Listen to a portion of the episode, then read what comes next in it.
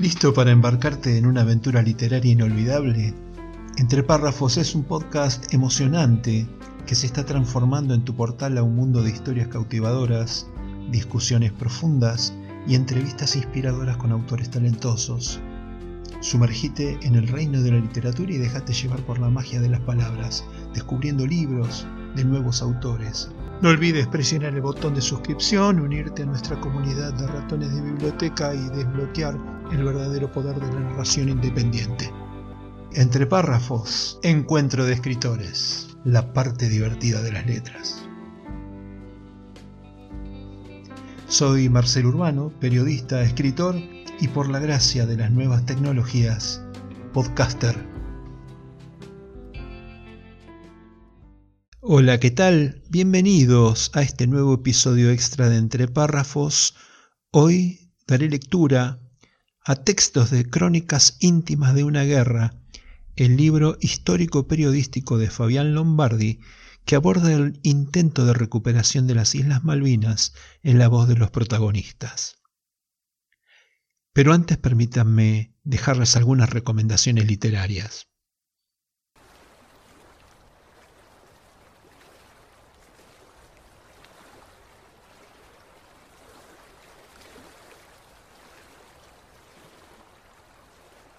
Todo comenzó con los conquistadores que invadieron estas tierras en 1573 y terminará en 2153 con una guerra sangrienta por el empobrecimiento y la privatización de los recursos naturales. A menos que los chicos puedan salvarnos. A menos que recuerden que el agua es el mensaje.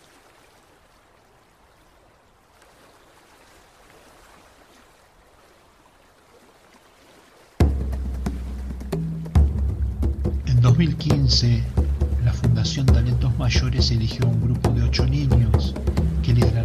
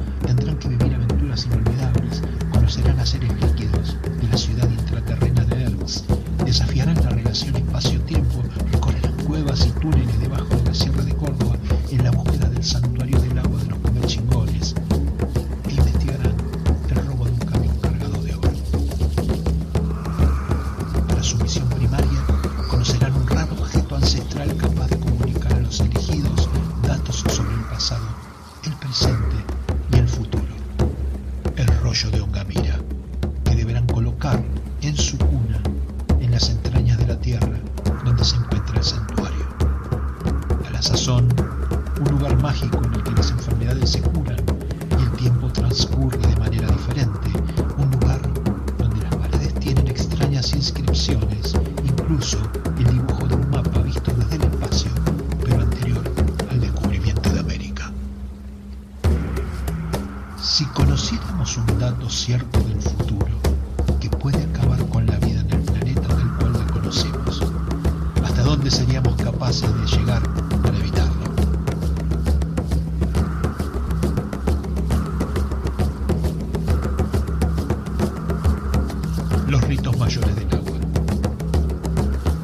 Novela de Marcelo Gabriel Urbano. Encontrarlo en la tienda del autor en versión papel y en tinta libre, tanto en papel como en digital.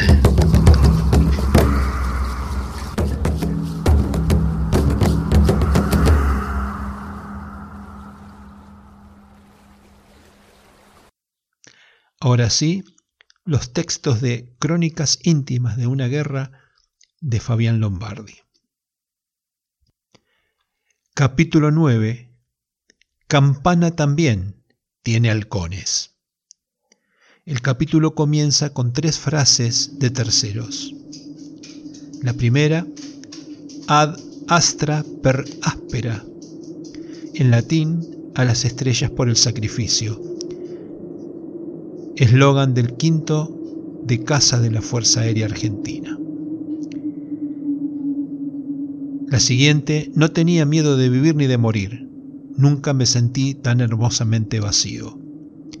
Relato de un piloto de combate japonés antes del ataque a Pearl Harbor, el 7 de diciembre de 1941, que marcó la entrada de Estados Unidos en la Segunda Guerra Mundial. Y la última, si los argentinos hubieran podido reabastecer en el aire a los Mirage y Dogger y emplear un armamento de mayor fiabilidad y precisión, las Malvinas hubiesen sido una tumba para la flota británica. La contribución de la Guerra de Malvinas a la doctrina aérea moderna, general de aviación José Sánchez Méndez, Fuerza Aérea Española de la revista de Aeronáutica, octubre de 1992. Nos gusta pensar que estamos en la vida para algo. Justificamos con alguna meta en nuestra existencia. Y puede ser que así sea y es solo una hipótesis porque realmente los desconocemos a ciencia cierta. Este concepto para otros no es ambiguo y tiene un significado profundo y con final definido. Quizá así fue la vida del primer teniente Fausto Gavazzi, su padre había peleado por Italia contra los ingleses en la Segunda Guerra Mundial y el destino quiso que él enfrentara a los mismos enemigos de su padre en otro lugar y en otra época. Nativo de Campana, vivió sus escasos 30 años preparándose para ese disparo del 12 de mayo a las 14.15 horas, en el que, con una bomba directa, dejaría fuera de combate al destructor tipo 42 Glasgow de la clase Sheffield. El moderno buque de la Royal Navy fue atravesado por una de las bombas de 500 libras de Gavazzi de banda a banda, abriéndole un rumbo cerca de la línea de flotación de más de un metro de diámetro. Podemos imaginar el júbilo de la escuadrilla en ese momento y de Fausto en particular, habiendo eliminado un buque de la Royal Navy impecablemente, con armamento absolutamente convencional, en un ataque calculado metódica y profesionalmente. Un relato da cuenta de sus últimas palabras. ¡Viva la patria! Le pegué. Estoy seguro que le pegué. El Glasgow fue reparado provisoriamente y permaneció en la Fuerza de Tarea Británica por unos días más, sin participar en combate activo, siendo retirado apenas surgió la oportunidad hacia el Reino Unido. Lamentablemente, en el regreso al continente de su misión y en circunstancias poco claras, Gavazzi pasó muy cerca de las defensas antiaéreas de la zona de Darwin y fue derribado por artillería propia. Su avión, el A4B Skywalk del Grupo 5 de caza de la Fuerza Aérea Argentina, matrícula C248, se estrelló en un área cercana al Prado del Ganso, conocida como Rincón de las Cabras, y según fotos publicadas en 1984 en donde puede leerse claramente la matrícula del avión, todavía podían verse sus restos diseminados en un área de unos 100 metros. Toda una vida para ese único vuelo, ese disparo, ese impacto y finalmente el sacrificio supremo al que se entregaron muchos argentinos de la Fuerza Aérea durante aquellos duros días. Como relataba Fernando Carrascal del diario ABC de Madrid de aquellos días, sin alardes, sin hablar siquiera, dejando a los ingleses la cuenta de los derribos y de los impactos, ellos se limitan a protagonizarlos sin aspavientos ni petulancia, como si fuera la cosa más natural del mundo. Tuve una entrevista con un amigo personal de Fausto, Pedro Fernández. Me recibió en su casa, estaba vestido con bombachas gauchas y alpargatas y mates de por medio, charlamos acerca del piloto campanense. En una vitrina de su casa posee muchos objetos personales de Gavazzi, donados por sus padres y que están a la vista de quien desee verlos. Relata en voz baja, como temiendo espantar lo ocurrido hace tiempo. Él vivía a dos cuadras de casa, hoy tendría 52 años, yo tengo 51. En esa época no existía como ahora la televisión o la computadora. Era juntarse en las esquinas, jugar al fútbol en el campito de la escuela normal o andar en bicicleta. Fausto tenía una pasión muy grande por las bicicletas y sobresalía mucho jugando al fútbol, tenía un físico espectacular. Tuvo una bicicleta de carreras, muestra una foto, y después tuvo motos. Le gustaba mucho la velocidad. Su padre era un tipo muy especial, muy duro, y yo creo que eso lo forjó a Fausto, la crianza exigente y rigurosa del padre. Era un italiano que había estado en la guerra y había sido herido por los ingleses.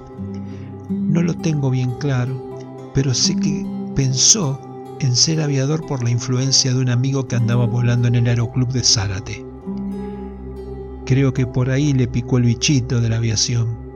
Lo que sí recuerdo bien es que después del primer año en la Escuela de Aviación Militar en Córdoba, venía en las vacaciones a trabajar en la parada de plantas de Siderca para ayudarse con la carrera. Cuando empezó la guerra, su hermano me contó que lo llamó por teléfono y le dijo, si no vuelvo te pido, por favor, que te ocupes de mi mujer y mi hija. Yo trabajaba en fábrica en ese momento y vivíamos la guerra por la radio. Nos permitían el uso de la radio. No me perdía una noticia, miraba la televisión, los comunicados, compraba todas las revistas que podía. Realmente viví la guerra con intensidad. El relato da sus vueltas como queriendo esquivar el momento más tenso. Ya es de tardecita y Pedro prende una luz como para tomar fuerzas. Lo de Fausto fue terrible. Yo me entero en la fábrica. Alguien vino y me lo dijo. Cayó Fausto Gavazzi. Un golpe terrible. No lo podía creer. Cuando salgo de la fábrica voy a mi casa y enseguida a la de los padres. Me encuentro con un panorama que no me lo voy a olvidar nunca. Parece que lo estoy viendo hoy. Una mesa vieja, antigua, en esa cocinita y esa madre llorando desconsoladamente. El padre, el hermano, una foto de él y una vela. La vela en el medio de la mesa, la foto y los vecinos, los allegados tratando de... De nada, era imposible. Fíjate la paradoja de la vida. El mismo enemigo que había herido y tomado prisionero al padre, le mata al hijo. Pero el remate suena más duro aún. Cuando muere, su esposa estaba en Tandil con su hija y embarazada. Iba a nacer otra hija. No hablamos mucho más. Llegamos a ese punto en el que no hay más nada que decir y en el silencio de la casa de Pedro parece que hay algo más en el aire aparte del eco de las últimas palabras, como una sombra que nos traspasa, aunque creo que fue la tarde que caía. Antes de irme, Pedro abre la vitrina y me deja recorrer, como en un homenaje inesperado, algunos objetos silenciosos, unos raiban oscuros de Gavazzi, el traje de subteniente, un casco de aviador, y también me deja observar en detalle una vieja foto en el cual un joven sonriente sostiene su brazo derecho levantado, pulgar en alto, encaramado a un épico A4B.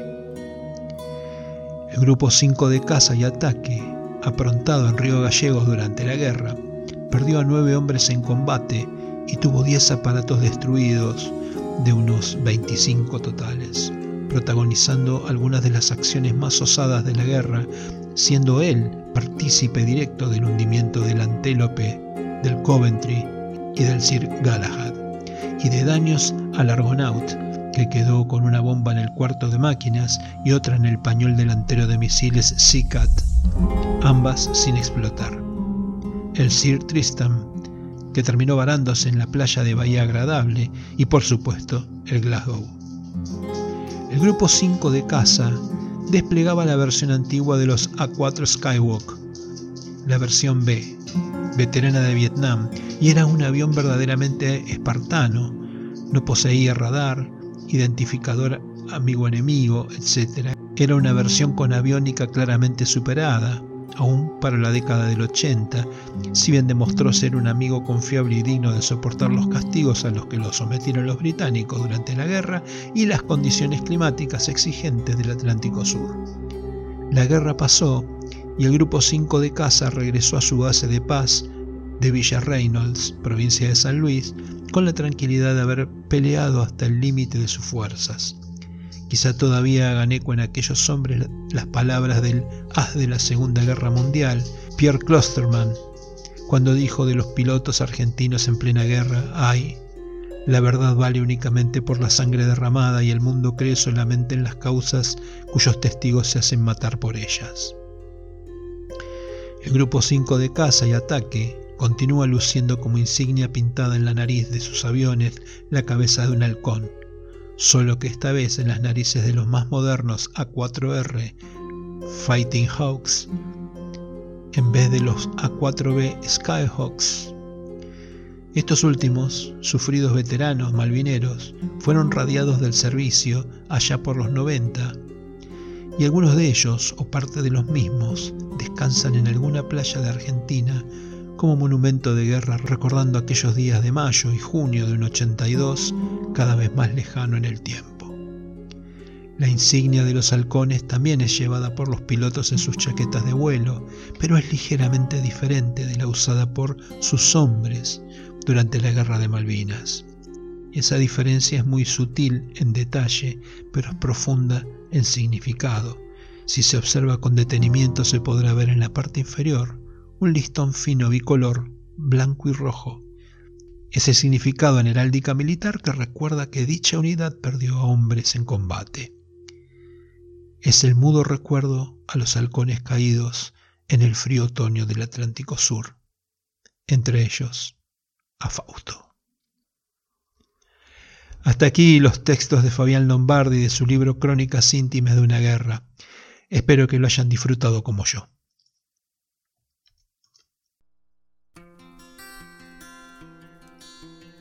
Quiero invitarte a que me sigas en mis redes. Podés hacerlo por Facebook Instagram, YouTube, etc. Con tu apoyo puedo seguir creciendo para entregar mejores programas cada vez más atractivos. También puedes suscribirte desde mi sitio web al newsletter en el que cada miércoles comparto mis notas periodísticas, siempre sobre temas de la literatura y su relación con la realidad nacional e internacional. Dale, dame tu like, déjame tu comentario en YouTube o en las notas del podcast en mi web. Entre párrafos, la parte divertida de las letras.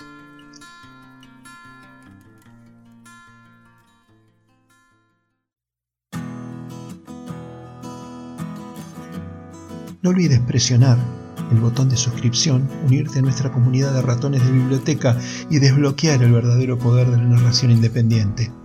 Entre párrafos, encuentro de escritores, la parte divertida de las letras.